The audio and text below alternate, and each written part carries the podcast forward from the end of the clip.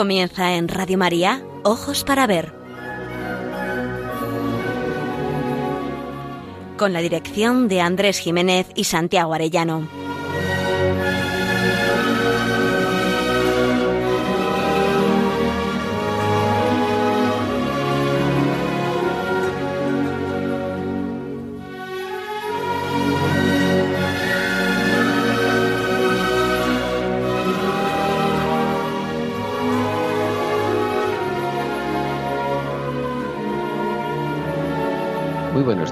Saludamos a todos nuestros oyentes en esta nueva edición de Ojos para Ver que emitimos desde Pamplona para Radio María el primer y tercer martes de cada mes.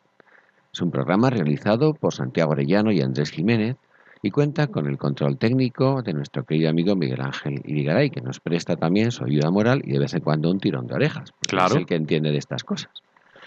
Nos dirigimos a todos ustedes con un deseo principal, aprender a mirar para aprender a vivir.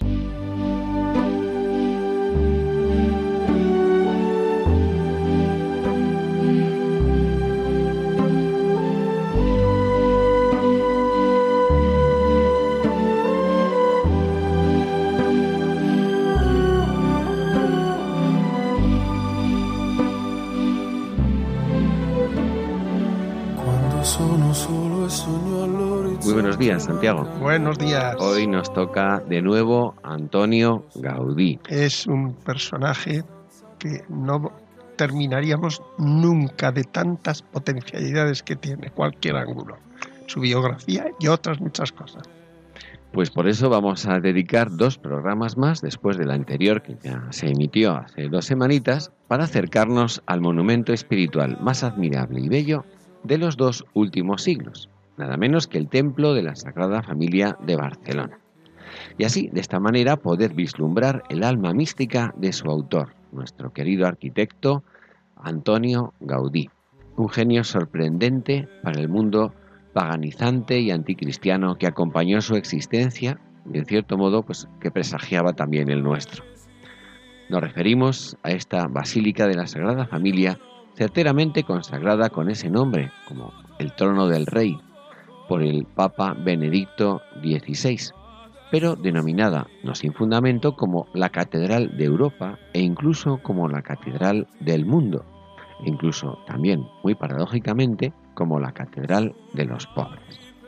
De hecho, estaba convencido el autor de estos títulos y en una entrevista en la que se le reprochaba que se atreviera a construir en estos tiempos la última catedral de Europa, contestó con entusiasmo que lo que iba a hacer era construir la primera catedral de los tiempos futuros. Pues así es. Nosotros pretendemos acercarnos a la extraordinaria figura de don Antonio Gaudí. No tenemos la menor duda de que la Iglesia lo ha de elevar a los altares por la ejemplaridad de una vida personal intachable, como veremos, y modelo de laico por la competencia profesional, recta conciencia, esmero y exigencia con que ejerció su vocación laboral, paradigma del artista católico y modelo para todo trabajador que quiera santificarse en su trabajo ordinario. Pretendemos, cogidos de la mano de estudiosos como Armand Puig, escuchar el lenguaje de las piedras y del arte, de la luz y de la forma, una arquitectura traspasada por la belleza del misterio cristiano y vislumbrar el alma mística de su autor. Nuestro programa va a tener como base fundamental el discurso que su santidad Benedicto XVI pronunció el 7 de noviembre del año 2010 al consagrar la Iglesia y constituirla oficialmente en basílica, basílica menor. El Papa resaltó tres aspectos. El primero de ellos, la suma de técnica, de arte y de fe que había sido fruto de un arquitecto genial en quien la antorcha de la fe tuvo encendida hasta el final de su vida. En segundo lugar, la basílica de Antonio Gaudí era un signo visible del Dios invisible, haciendo compatible la belleza de las cosas con Dios como belleza, recordándonos en medio de aquella Barcelona industriosa y distraída que la medida de todo no proviene de la voluntad de los hombres, que la auténtica medida de los hombres se fundamenta en Dios. Y el tercero, que la fuente de inspiración de Gaudí fueron tres libros.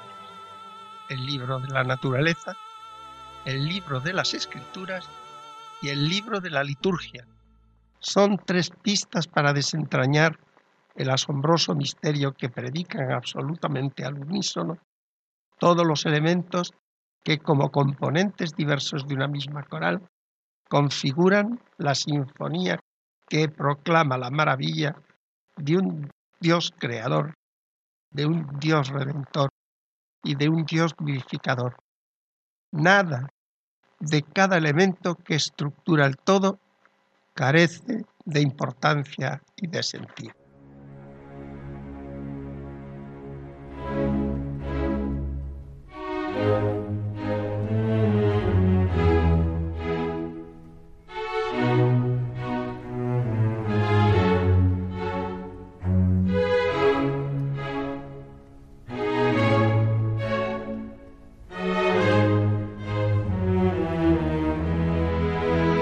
para ver, el don de la belleza. Andrés Jiménez, Santiago Arellano.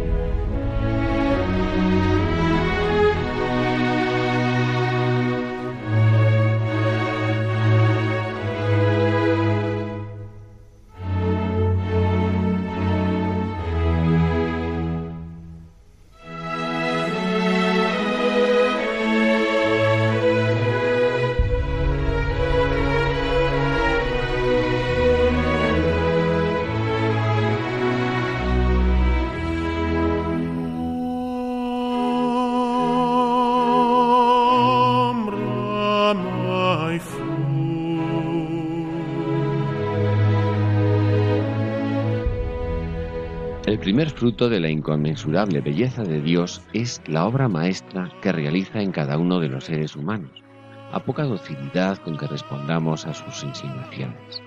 El crecimiento espiritual de Antonio Gaudí va de la mano con el proceso de construcción, diseño y elaboración del templo. Hasta los 31 años, podríamos decir que fue un hombre de su tiempo. Sus dotes personales le hacían candidato a ser un triunfador, incluso un bon vivant.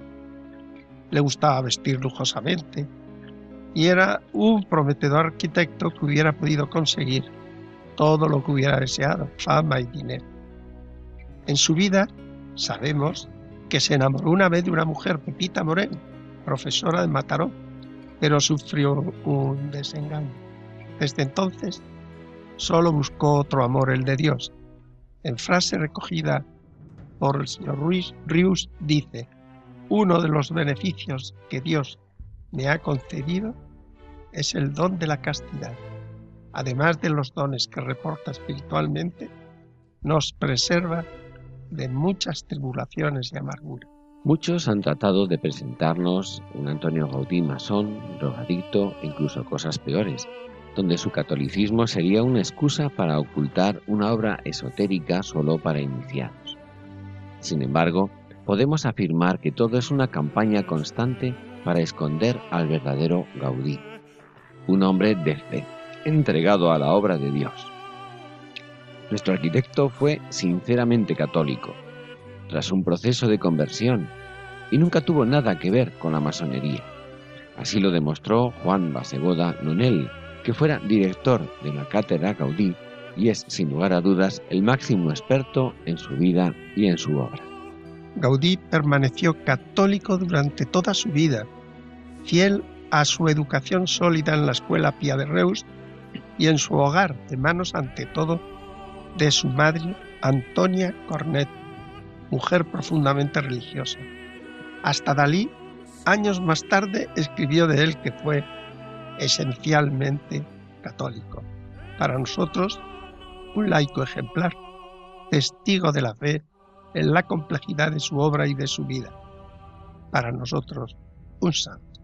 Lo que no quiere decir que no hubiera una evolución, un crecimiento, una conversión permanente, marcada especialmente en algunos momentos concretos a lo largo de, de su trayectoria vital. Por un lado, fue célibe toda su vida. Por otro, también vivió una pobreza y austeridad evangélicas, admirables debido a su fama y su prestigio. Muchos lo tomaban por loco, pero él quería vivir la pobreza. Llegó a llevar un cordón por cinturón para sujetarse los pantalones. Sin embargo, incluso en esta actitud vital, emanaba un porte especial, una elegancia. La pobreza debía ser reflejo de una virtud. Por eso, en algún momento llegó a decir que no hay que confundir la pobreza con la miseria. La pobreza lleva a la elegancia y la belleza. Otra de sus frases recogidas por algún discípulo era, hay que comer y dormir lo justo para subsistir. O también, el invierno es para pasar frío y el verano para pasar calor, en referencia a los gastos que hacemos para conseguir justamente lo contrario. Respecto a la obediencia, se manifestó en su obra arquitectónica que siempre quiso que la obra estuviera sometida a Dios por imitación de la naturaleza. Ars imitatur naturam, decía Aristóteles. Y la naturaleza es la creación de Dios. De hecho, por ejemplo, por unas cuestiones simbólicas de numerología, la Sagrada Familia debía medir 180 metros de altura, pero él la rebajó a 170. Pues la montaña de Montjuic mide 173 metros y estaba decidido que no podía ser superior la obra del hombre que la obra de Dios. Gaudí evitó toda su vida que le consideraran un arquitecto modernista y original. Así se entienden sus frases que quedaron recogidas como la originalidad consiste en el retorno al origen. Así pues, original, decía, es aquello que vuelve a la simplicidad de las primeras soluciones, y lo demás, añadía, es extravagancia. Gaudí veía tanto el modernismo como el neogótico como extravagancias, e incluso como formas de antiarte. No soportaba incluso la expresión modernista, pues era el término que en su época y ahora determina la herejía condenada por San Pío X en la encíclica Paceni.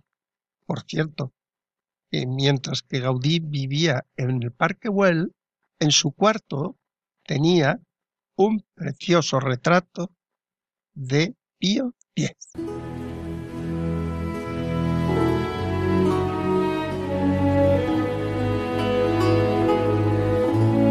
Aprender a mirar. Ojos para ver. Radio María.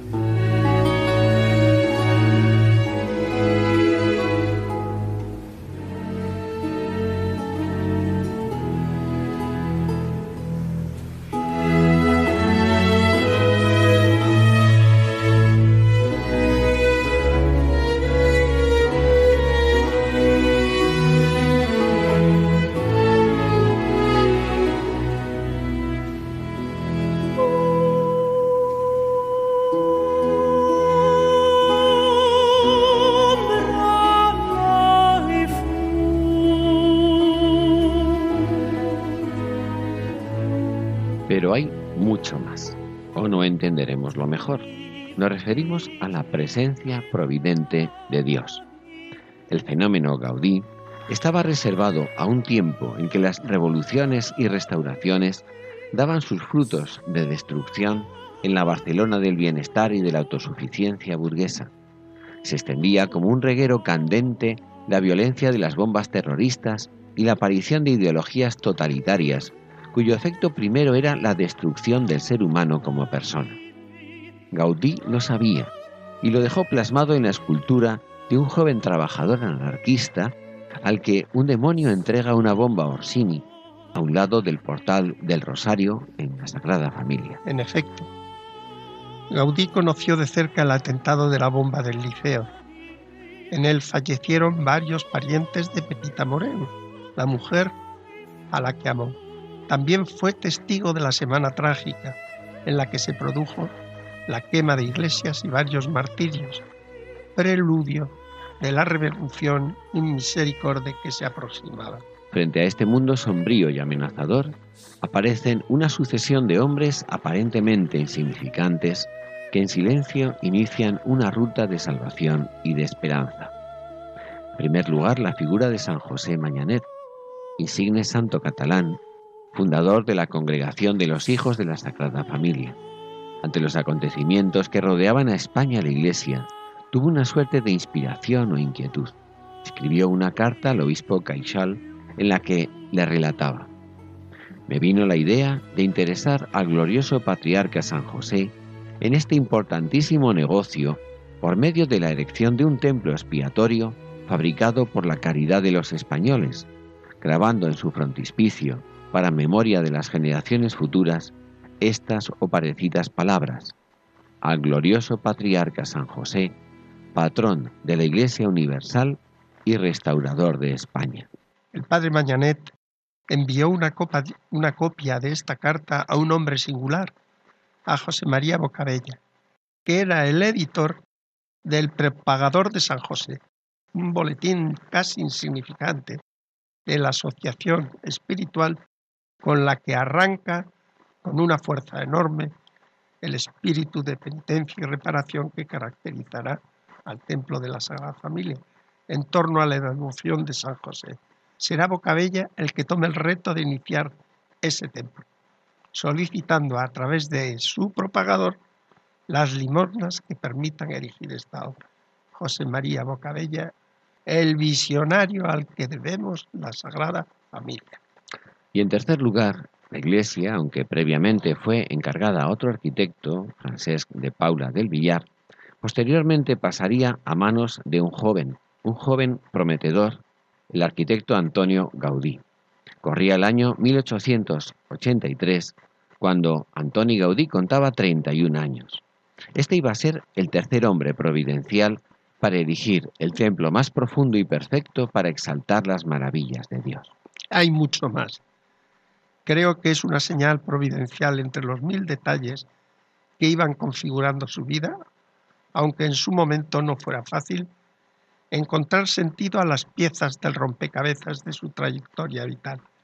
Pues bien, ya en la Escuela de Arquitectura de Barcelona, los avatares de la Providencia le dispusieron a enfrentarse al trabajo final de carrera, consistente en un boceto.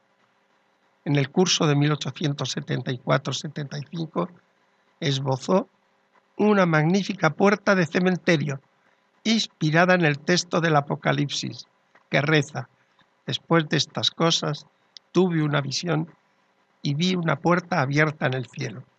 La puerta que dibujó Gaudí aún se conserva y está ornamentada con motivos apocalípticos que poco a poco darían sentido a su gran obra, la Sagrada Familia. De hecho, unos años después, ante sus dudas sobre si aceptar o no la propuesta de asumir la construcción de la Sagrada Familia, respetaron la siguiente consideración, que fue definitiva. El Apocalipsis es la fuente de inspiración de los templos cristianos de todos los tiempos. La mayoría de las catedrales representan en sus fachadas el juicio final, y en cierta medida eso es lo que quedará reflejado en la Sagrada Familia, con la apoteosis de la fachada de la gloria aún por construir, el juicio final y el triunfo de la Iglesia.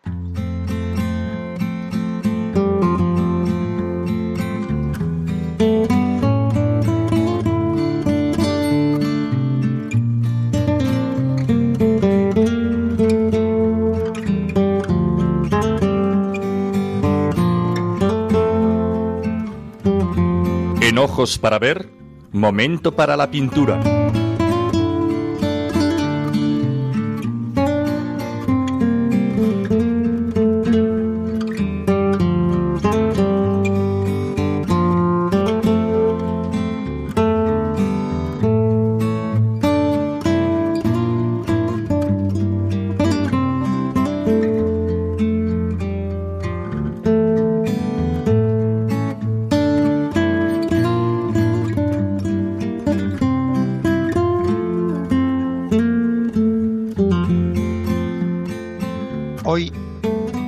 Este rincón de la pintura a Ricardo Opiso y Sala, nacido en Tarragona en noviembre de 1880 y muerto en Barcelona en 1966.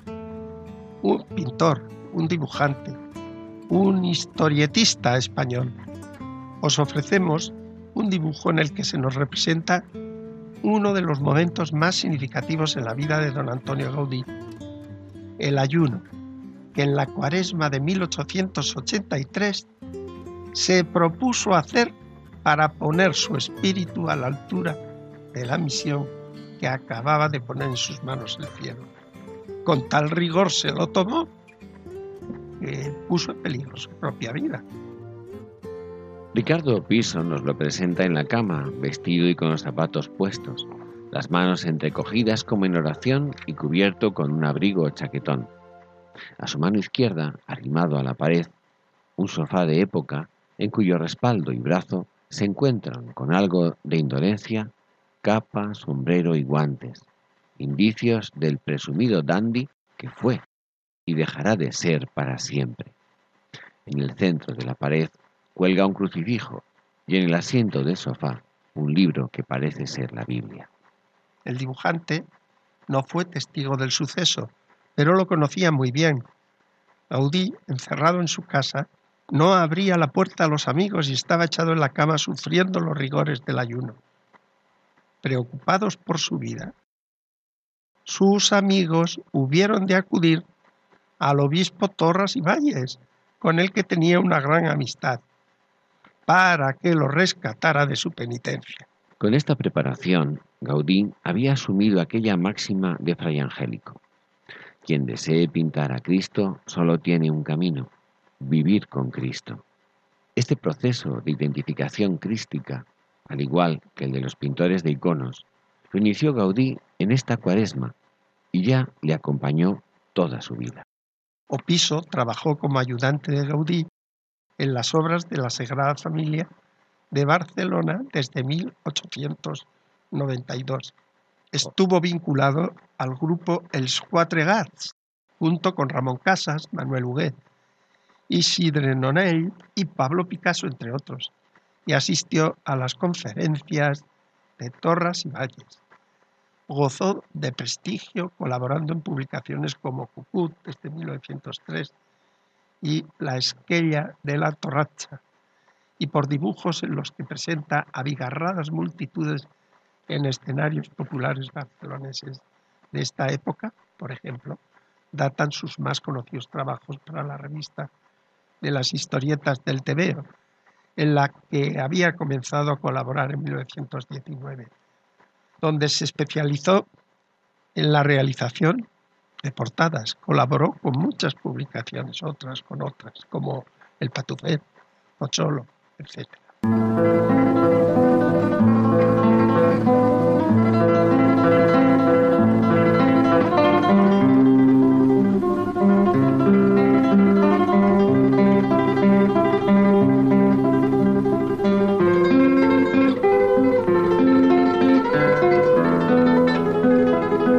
Momento para la poesía. Ojos para ver. Radio María.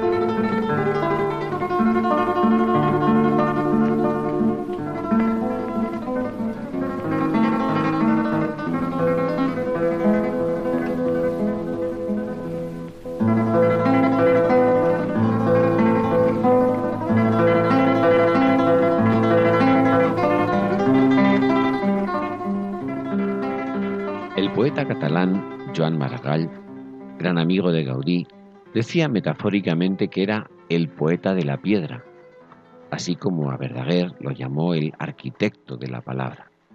Hoy, en lugar de versos, les ofrecemos una narración que parece sacada de las florecillas de San Francisco de Asís. En 1915, un año en que todos los, sus desvelos corrían en dirección a salvar el grave déficit económico, la siguiente conversación se producía en las oficinas de, su, de las obras. Deberíamos despedir a los obreros. No solo no tenemos para pagarles, además estamos endeudados en 25.000 pesetas. Lo apremiaba el secretario de la Junta de Obras. ¿Parar? De ninguna manera, se negaba el arquitecto. Ya hemos reducido la plantilla a 30 hombres, Dios proveerá. Una destacada ayuda llegó en su socorro ese año en plena Primera Guerra Mundial por medio del presidente de la Asociación de Arquitectos de Barcelona, Buenaventura Basegoda Amigo, quien prestigiando la obra de Gaudí por medio de una proclama épica que nada desmerecía a las que lanzara Maragall, pedía auxilio. a todos los artistas y amantes de la grandeza de Barcelona. Hay que decirlo con lágrimas en los ojos. El grandioso templo de la Sagrada Familia, esta colosal obra del arte moderno que, vibra con la estridencia de un canto triunfal, está a punto de paralizar su escasa actividad por falta de dinero, por Barcelona, por el arte catalán, por la religión, ofreced a la obra augusta una piedrecita al templo, un chorro de vida. La llamada funcionó y el colectivo de arquitectos tomó el acuerdo de iniciar una acuestación de urgencia entre sus colegiados, encabezada por el propio Buenaventura Basegoda y su hermano Joaquín, con 100 y 50 pesetas respectivamente. El acta del 31 de enero de 1915 contabilizaba 44 aportaciones que sumaron 1.212 pesetas en total. El momento profetizado por Joan Maragall en su famoso artículo Una caridad para el amor de Dios, donde vaticinaba que si los fieles no ayudaban más al arquitecto, llegaría un día en que tendría que salir a la calle a pedirle limosna, pues se hizo realidad. Unas veces solo, otras en compañía de Josep María Dalmases, nieto del promotor del templo Josep María Bocabella, Antonio Gaudí empezó una acuestación personalizada por los más solventes despachos de la ciudad que también conocía. Cuando el día de junio de 1926 fue atropellado por un tranvía, no lo reconoció nadie en las urgencias del Hospital de San Pablo y la Santa Cruz. Fue considerado un mendigo, el artista más rotundo de los últimos tiempos, equiparable al autor de la Divina Comedia, Dante, se fue de este mundo como había vivido, un poverelo como el de Asís.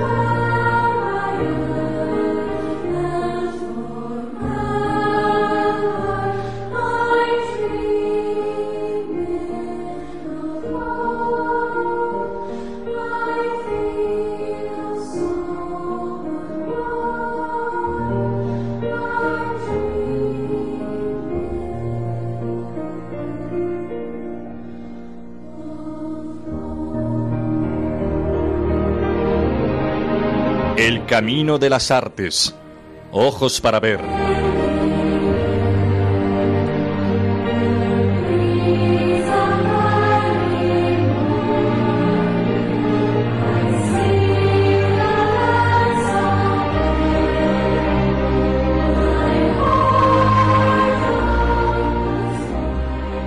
Aunque para Antonio Gaudí, lo sabemos por su propia palabra, la arquitectura es el primer arte plástica y la escultura y la pintura, dice, necesitan de aquella. Lo cierto es que se prodigó con todo su caudal creativo y su sabiduría teórica y práctica en aplicaciones que podrían pasar por menores o de poca importancia, y muy en concreto en el diseño del mobiliario de los edificios que construyó. Gaudí entendía la arquitectura como un todo, incluyendo elementos exteriores e interiores. Su concepción integral de la arquitectura le llevó también a ocuparse de todos los elementos decorativos que iban a formar parte del edificio, mobiliario incluido, y ello tanto en su arquitectura religiosa como en la civil. Se aprecia aquí la experiencia y la sabiduría transmitida por la saga familiar de caldereros y herreros y convertida en una creatividad detallista al servicio de las personas en pormenores de todo tipo, sillas, sillones, reclinatorios, candelabros, lámparas, los pasamanos de las escaleras y hasta las manillas de puertas y ventanas son asombrosamente ergonómicos, además de bellos y originales. está en la gama y el prodigio de esta creatividad minuciosa que ha suscitado la admiración de muchos diseñadores actuales hacia los muebles gaudinianos. El año 1878, recién acabada la carrera, había realizado su propio pupitre de trabajo y dos modelos de farolas de gas para el Ayuntamiento de Barcelona. Y fue, precisamente, el diseño de un mueble lo que dio a conocer a Gaudí. Mire usted por dónde, entre quienes serían más tarde sus clientes principales. En efecto, la originalidad de una vitrina expositora para la guantería Comella dará a conocer al joven arquitecto, ya que será premiada en la Exposición Universal de París. Esta obra, en apariencia menor, será la que reclamará justamente el interés inicial de su futuro mecenas Eusebi Güell. Para el Palacio Güell y la Casa Calvet, por ejemplo, realizará sillas, bancos, taburetes, un original espejo. El aspecto decorativo irá cediendo paulatinamente el paso a una decoración orgánica inspirada en formas de la naturaleza. Se busca la ligereza y la adaptación al cuerpo. Audi ya tiene en cuenta la ergonomía, belleza, funcionalidad y comodidad. Contribuyen en armonía a hacer más grata la existencia de las personas para las que nuestro arquitecto trabaja. Siempre me sorprendió en esta cuestión de los muebles un gran armario en la que los cajones estaban de tal manera situados y colocados con ingenio que para poder abrirlos tenías que hacer como en las cajas fuertes, mover el cajón a una determinada distancia. Y eso solo lo podía ser, saber el dueño de esta asombrosa pieza. Se quemó en el 36. Caramba. Caramba, pero aún había aún un modelo que se pudo reconstruir. Pero donde quizás queda más claro su estilo personal gaudiniano es en la casa Batlló, que se construyó entre 1904 y 1906 donde el mobiliario, las barandillas o el diseño del ascensor, por ejemplo, llevan a la máxima expresión sus conceptos de funcionalidad y adaptación anatómica.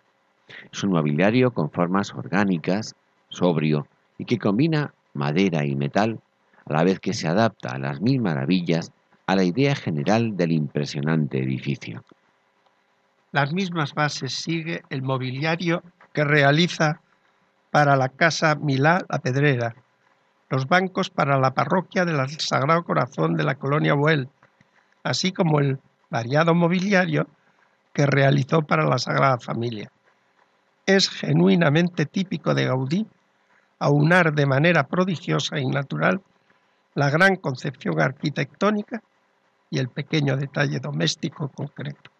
Y es que para un verdadero artista no hay cosas poco importantes, sino cosas hechas con más o menos amor. Porque, según Gaudí, para hacer las cosas bien es necesario primero el amor y segundo la técnica. La genialidad y el cuidado por los pequeños detalles son, en este caso, una prueba elocuente de la verdadera grandeza del artista. En ello también Gaudí imitó al Creador Supremo. El simbolismo religioso gaudiano aparece también donde menos se le esperaría, Fijémonos, por ejemplo, en un detalle bien elocuente. El picaporte de la puerta principal que da a la calle en la Casa Calvet es una curiosa pieza de forja, abigarrada y surrealista al primer vistazo. Pero si nos fijamos bien, en realidad representa una cruz en su parte central que cada vez que alguien toma el picaporte para llamar, martillea sobre un repugnante insecto que representa simbólicamente el mal.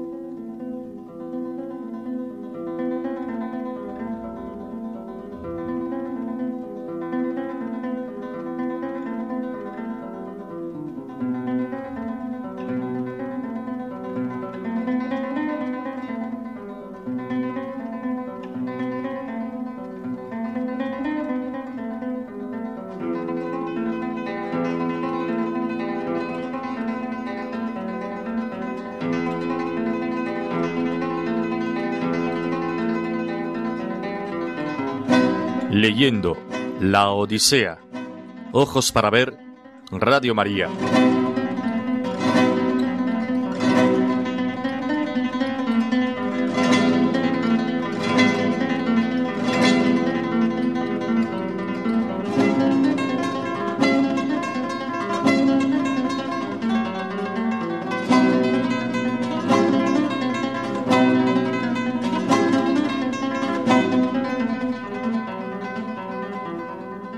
Pronunciamos la palabra Penélope, enseguida viene a nuestra mente como contrafigura Helena, la bellísima mujer griega seducida por París, hijo de Príamo, y raptada de la casa de su esposo Menelao, por cuyo desagravio los griegos acometieron nada menos que la guerra de Troya.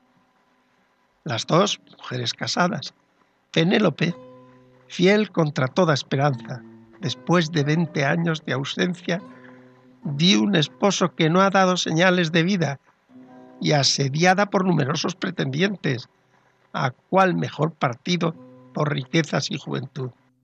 Helena, dejándose querer, abandona patria y esposo, aunque arrepentida más tarde, habrá causado a su pueblo el inmenso sufrimiento de una terrible guerra que duró diez años una y otra se elevan a la categoría de paradigmas, dos opciones que en nuestra clave se presentan como caminos contrapuestos de la libertad. También Penélope es bellísima, madre de Telémaco.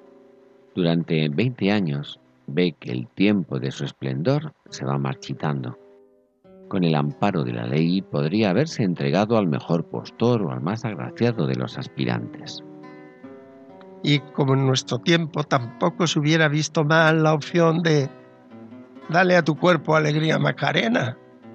Sin embargo, Penélope se eleva a la categoría de aquellas mujeres que saben que en cuerpo y alma se entregaron para siempre a su esposo y por arduas que sean las vicisitudes y tentaciones, salen airosas por el empeño de su lucidez y de su voluntad día a día, año tras año sin vacilar.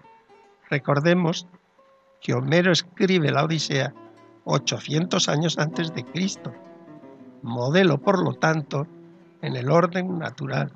Conocemos bien la excusa que les dio a los pretendientes de que se volvería a casar cuando hubiera terminado el sudario que le debía preparar a su buen suegro Laertes, y el engaño en que los tuvo durante cuatro años destejiendo por la noche lo que tejía durante el día.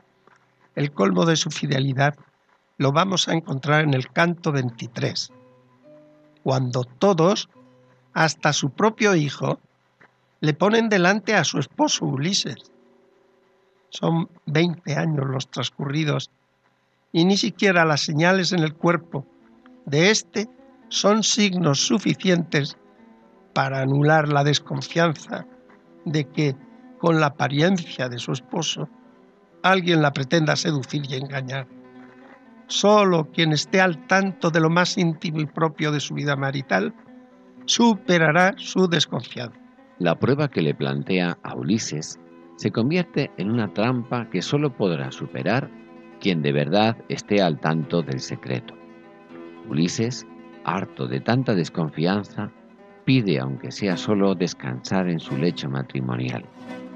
La respuesta de Penélope lo exaspera, puesto que ella ordena a la criada que saque el lecho.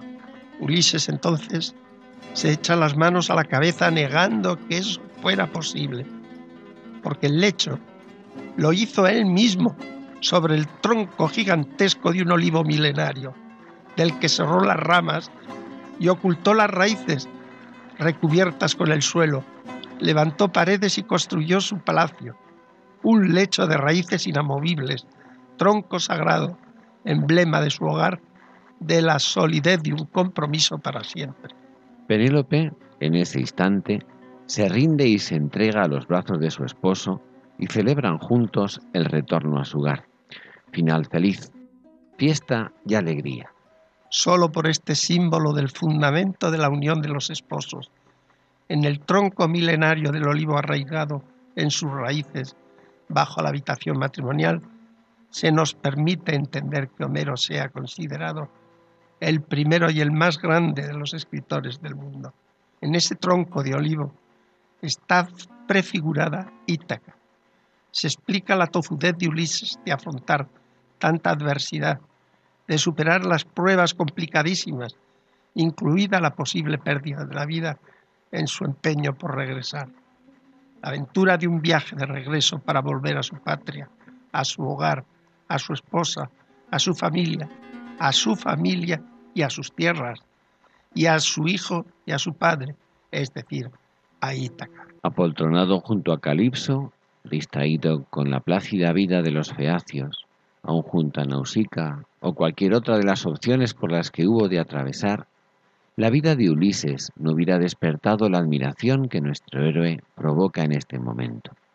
Nuestro mundo ha olvidado esta lección, ha olvidado la Odisea, así nos va.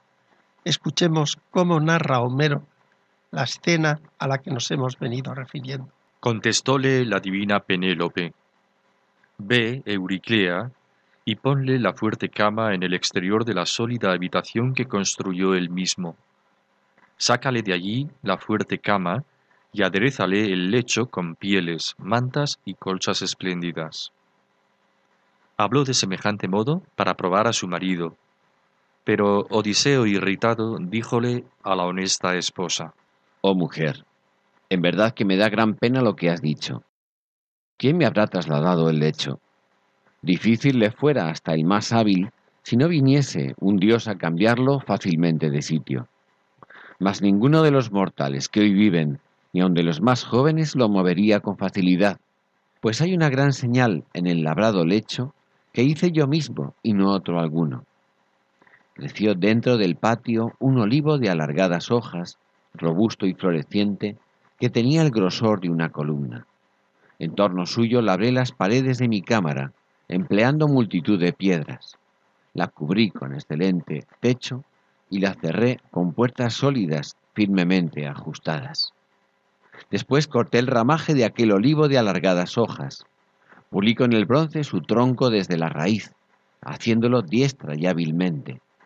Lo enderecé por medio de un nivel para convertirlo en pie de la cama y lo taladré todo con un barreno. Comenzando por este pie, fui haciendo y pulimentando la cama hasta terminarla. La adorné con oro, plata y marfil y extendí en su parte interior unas vistosas correas de piel de buey teñidas de púrpura. Tal es la señal que te doy pero ignoro, oh mujer, si mi lecho sigue incólume, o ya lo trasladó alguno habiendo cortado el pie de olivo. Así le dijo. Y Penélope sintió desfallecer sus rodillas y su corazón al reconocer las señales que Odiseo daba con tal certidumbre. Al punto corrió a su encuentro, derramando lágrimas, echóle los brazos alrededor del cuello, le besó en la cabeza y le dijo no te enojes conmigo, ni te irrites si no te abracé, como ahora tan luego como estuviste en mi presencia, que mi ánimo acá dentro del pecho temía horrorizado que viniese algún hombre a engañarme con sus palabras, pues son muchos los que traman perversas astucias. Ahora, como acabas de referirme las señales evidentes de nuestra cama, que no vio mortal alguno sino solos tú y yo, has logrado dar el convencimiento a mi ánimo contenerlo yo tan obstinado. Bueno, Santiago, y después de esta lectura, como en los tiempos escolares, habrá que sacar la moraleja. La moraleja es el símbolo mm, que eleva, como se ha comentado, Homero a un genio en el arte de crear referentes simbólicos para toda la humanidad. A mí me parece genial que se identifiquen los esposos por un hecho tan íntimo como puede ser el reconocimiento de la peculiaridad del lecho en el que se encontraban. Tenían sus encuentros amorosos. Pero mucho más que el hecho del lecho, por jugando ahí a las sonoridades, lo que me llama la atención es el valor simbólico de que justo ese olivo entrañable, ancestral, de un grosor como el de una columna, esté a la vez soportando todo lo que significa el hallazgo del amor primero en una pareja, que hace que su encuentro sea único e irrepetible y que haga de ese lecho la metáfora, el símbolo de lo que es la fidelidad en el amor, arraigado en el tiempo en las raíces, cómodo en la construcción del presente y abierto a la entrega mutua hasta el infinito de un hombre y una mujer. Me parece que siendo una reflexión anterior a la mirada cristiana, que hace que sea la cultura que no tenía muy claro lo de la fidelidad, al menos por parte del varón y tampoco de la mujer. Y sin embargo, en este pasaje, maravillosamente, vemos cómo esta mujer guarda fidelidad y tiene la astucia de sospechar que podía engañarla de mil maneras, pero no en lo que había sido lo más íntimo en el encuentro con su esposo. Eso me parece a mí algo de un valor sobrecogedor. Alguien podrá afanarse de que haya sido plural la historia de su corazón, pero nunca podrá decir más que, bueno, todas las mujeres se parecen, pero cuando el amor se sustenta en el encuentro mutuo es único, irrepetible. Nadie puede engañarte porque lo íntimo, más íntimo de una pareja solo lo conocen ella. Este es el símbolo del olivo. Esta es la grandeza de ese capricho de Ulises de haber construido el lecho en el árbol ancestral de su tierra. Que hay, un asunto que acabas de mencionar y es que esto ocurrió 800 años antes de la venida de Cristo. Eh, en cierto modo, parece como que Ulises eh, ante Penélope está hablando como de algo sagrado, como si fuera incluso el altar de la vida matrimonial. Esto, después de la llegada de Cristo, cobra todavía mucho más sentido, un sentido Exacto. mucho más pleno, ¿no? Exacto. Precisamente eh, uno de, los aspectos que yo lamento más en la pérdida de la lectura frecuente del mundo clásico es que los valores descubiertos, los grandes valores descubiertos por la tradición literaria griega, culta en, ge- en general, todas la- las tragedias o, o las epopeyas, son fundamento natural que van a encontrar esplendor en la mirada católica, en la mirada cristiana. Diríamos que Cristo lo que hace es elevar a categoría de divino una experiencia puramente humana, que es convertirlo en sacramento. Entonces, me parece que tiene unas connotaciones para una lectura católica. Ese olivo, esas raíces que no las puede haber arrancado ningún joven, es genial el matiz.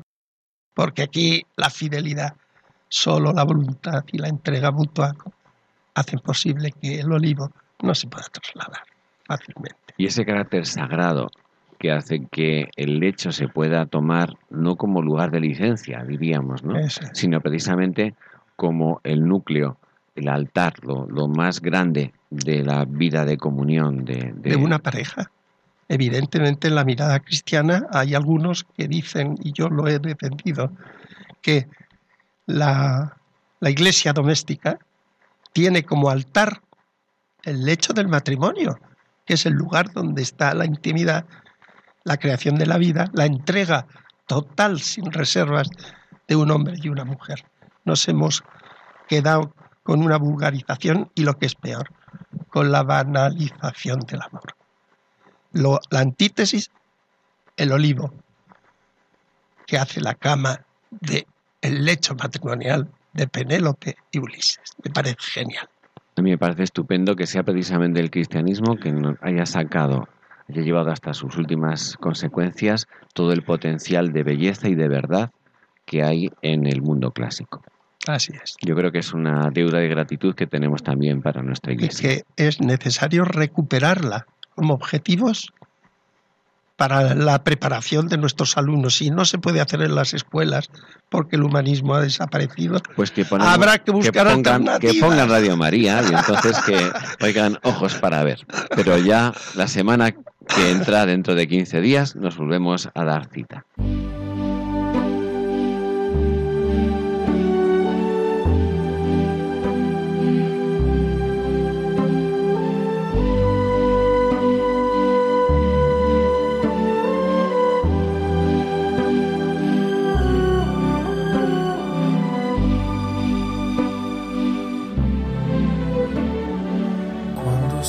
Despedimos ya de nuestros oyentes y esperamos que el programa haya sido de su agrado.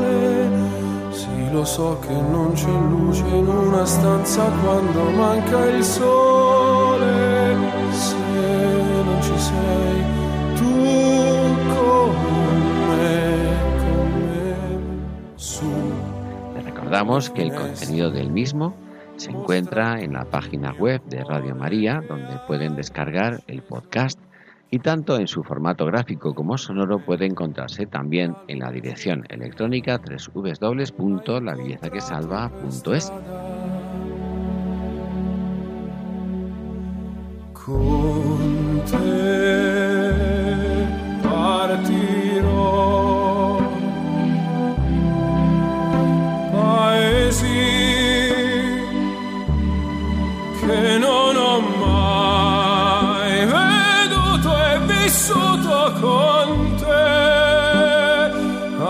adesso sì li vivrò con te, partirò su navi per mari che io lo so, no, no, non esistono